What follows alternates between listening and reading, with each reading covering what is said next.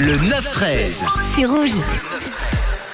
Et dernièrement, pas mal de fans se posaient une question. Vous avez peut-être vu passer ces extraits de son dernier documentaire à Orelsan, Montre ça à personne partie 2. On le voit lors de la conception de son album Civilisation.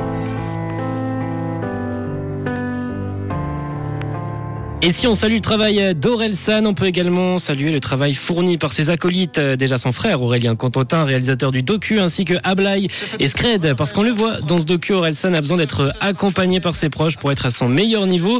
Et ce docu nous montre aussi euh, pas mal d'autres choses, hein, les débuts d'un projet où tout est flou, où l'on se cherche jusqu'à la fin de la conception de ce projet. Mais entre-temps, on le voit créer avec des artistes, avec euh, d'autres artistes qui n'ont pas figuré dans son projet Civilisation, dans son album. Et il y avait un feat qui n'était pas du tout passé inaperçu. Quelques semaines avant la sortie euh, du projet, on le voit collaborer avec l'artiste belge Angèle sur un tube, sur un hit apparemment intergénérationnel qui mettrait tout le monde d'accord. C'est comme ça qu'ils l'ont décrit, mais c'est un titre qui n'a finalement, finalement pas eu le temps de se finaliser, qui n'a donc pas été dans son album. Petite frustration donc pour les fans qui attendaient euh, cette collaboration pour entendre découvrir ce que peut donner Orelsan avec Angèle. Eh bien, figurez-vous qu'il y a quelques jours, il a sorti une réédition de son projet Civilisation édition ultime avec à l'intérieur 10 titres supplémentaires. Certaines sont les maquettes finies de ces essais qu'on voit, qu'on aperçoit au tout début du documentaire. Certaines sont des exclus et on retrouve également le feat, le morceau tant attendu entre Orelsan et Angèle. Ça s'appelle évidemment.